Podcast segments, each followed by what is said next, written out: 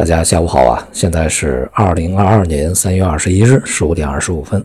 今天的全球市场啊，波动都不是特别大啊，无论是股市还是商品啊，无论是内部还是外部，呃，是处在一个相对比较狭窄的一个区间波动啊。国内 A 股呢，虽然说指数涨跌互现，并且是波动很温和，但是个股行业板块呢，很多表现还是不错的啊，像今天的农业板块、什么渔业板块啊，这些都。有比较大幅度的上涨啊，像农业啊在这一段时间以来市场的波动非常大，但是相对而言啊，它的一个抗跌抗波动的这个呃特性呢还是比较明显的。LPR 呢在今天没有任何的调整啊，保持不变。从金稳会以后啊，中国央行到目前为止还没有向市场传递出来任何的我们可以去呃。从中啊去寻找方向的一些信息啊。当前呢，市场预计这个央行会在下月对 LPR 以及 MLF 进行一些调整，当然是调降啊。但是呢，在这个过程中呢，我们还需要观察央行的动态，因为外部的一个通胀的上行以及利率的紧缩呢，始终对于内部的货币政策呢，呃，一定会形成干干扰啊。虽然说现在我们的货币政策是以我为主啊。呃，以我为主，但是也不能够不防止这个外部的政策溢出啊，这是一个相对呢，就是要进行平衡的问题。所以呢，接下来还是要看央行的一些态度啊。而在外部呢，这个美国这方面的态度呢，相对来讲比较鹰派一些啊。在上次会议以及到现在，呃，美联储里面呢，有很多的这个重要的成员呢。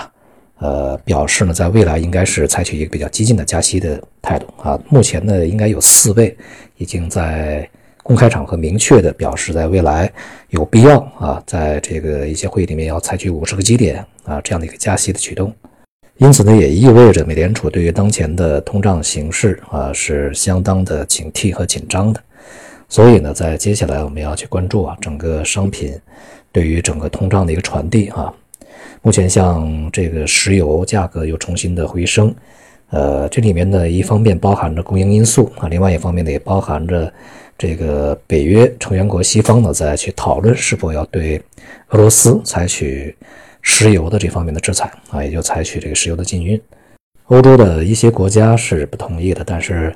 呃也有很多同意的啊，所以说现在也不能够这个完全的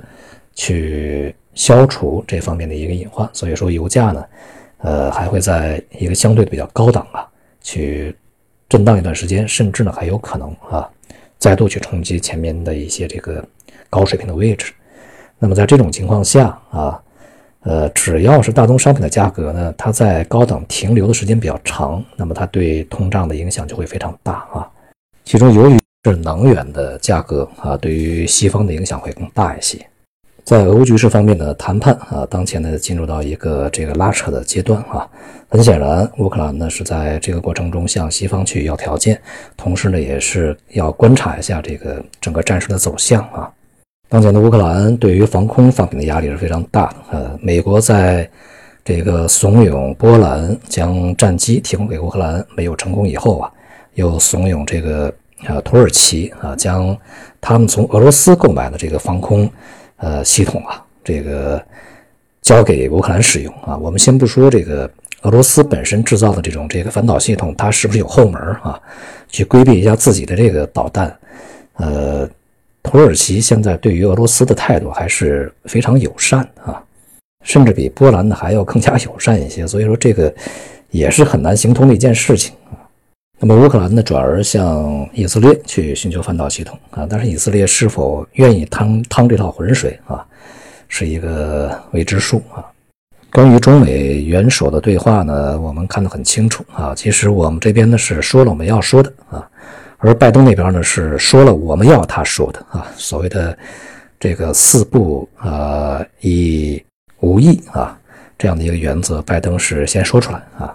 这个恐怕呢，就是杨洁篪和对方在长达七个小时的会谈的这个过程中啊，去确定的一些条件。如果你不说这些，恐怕这电话也打不了。总之呢，这个没有什么实质的突破和进展啊，双方都摆明了态度而已。而且呢，从结果来看，这次显然啊，这个美方呢是处于一个下风的啊，没有得到任何的便宜啊，也没有得到任何的他们需要的东西。那么未来呢，我们需要视呃当前这个军事冲突它存续的时间啊，时间越长，对于整个全球的影响的不确定性就越高，风险也就越大。但是呢，如果在过程中没有特别极端的事情发生啊，市场在一个时间段之内会对当前的俄乌局势啊产生一个厌倦感，也就是审美疲劳啊，开始变得反应迟钝。更多的注意力呢，恐怕还是要回到经济本身啊。当前我们看呢，美国的这个美债收益率是急速的蹿升的啊，而且呢，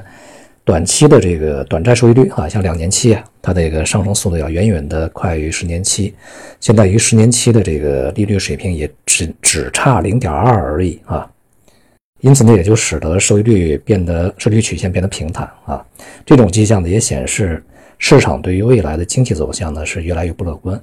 因此呢，收益率曲线的变化也验证了我们在之前对于未来世世界经济的一个预期啊，就是在当前通胀上行的情况之下，叠加地缘政治的影响，未来呢，这个全球经济恐怕会陷入到一个增速大幅下滑，甚至重新回到衰退状态的这样一个局面啊，也就是名副其实的滞胀。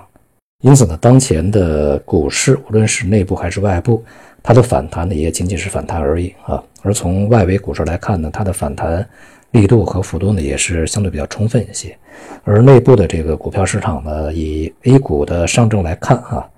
当前的这个还算比较稳定，呃，预计呢在未来这种这个反弹呢还会持续一段时间啊，像三千三至三千四这个区域啊，去回探的可能性相对大一些啊，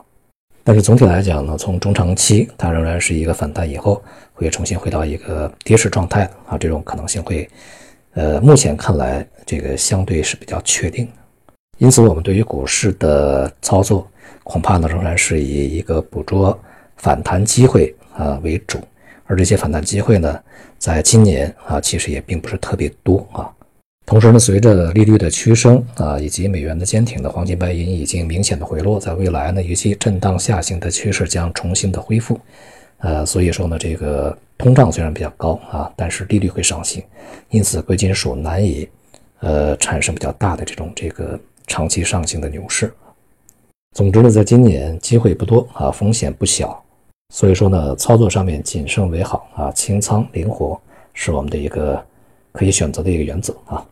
好，今天就到这里，谢谢大家。